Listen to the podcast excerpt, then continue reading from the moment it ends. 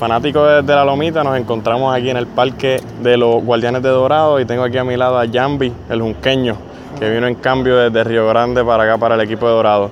Jambi, ¿cómo te sientes en este nuevo equipo?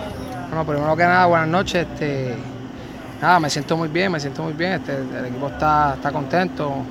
Todo el mundo sabe que, que, que Yadiel está detrás de, todo esto y pues nos, tratan, nos están tratando demasiado de muy bien y estamos contentos. Este, nada, hoy no, no, no salimos con la victoria, pero tenemos buen récord y yo creo que el equipo está bien positivo para seguir hacia adelante.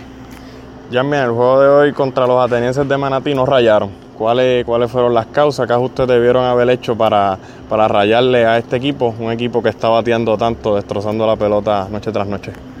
No, yo creo que eso es parte del béisbol, yo creo que eso es parte del béisbol. Este, nada, este, ayer tuvimos una noche espectacular, hicimos un par de carreras largas.